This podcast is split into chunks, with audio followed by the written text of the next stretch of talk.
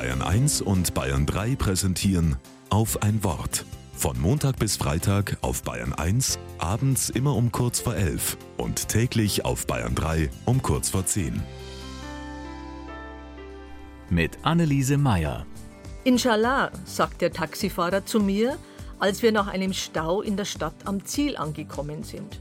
Alles wird gut, meinte er, auch wenn wir mit Verspätung angekommen sind. Im Wortsinn bedeutet Inshallah so Gott will. Ein Wort dafür, dass Menschen glauben, mit Gottes Hilfe wird es gut weitergehen.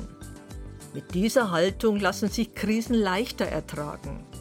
Der Journalist Konstantin Schreiber nennt es das Inshallah-Prinzip. Er hat lange im Nahen Osten als Korrespondent gearbeitet.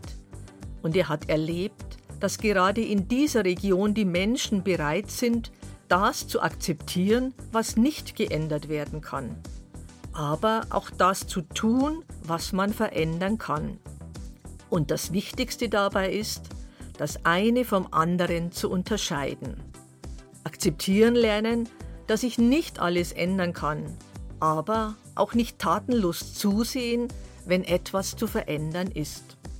Wer inshallah sagen kann, alles wird gut, so Gott es will, wird nicht untätig sein und nicht resignieren. Er vertraut auf seine eigenen Kräfte und auf Gottes Hilfe. Das lässt zuversichtlich und hoffnungsvoll werden, auch wenn es schwierig ist im Leben.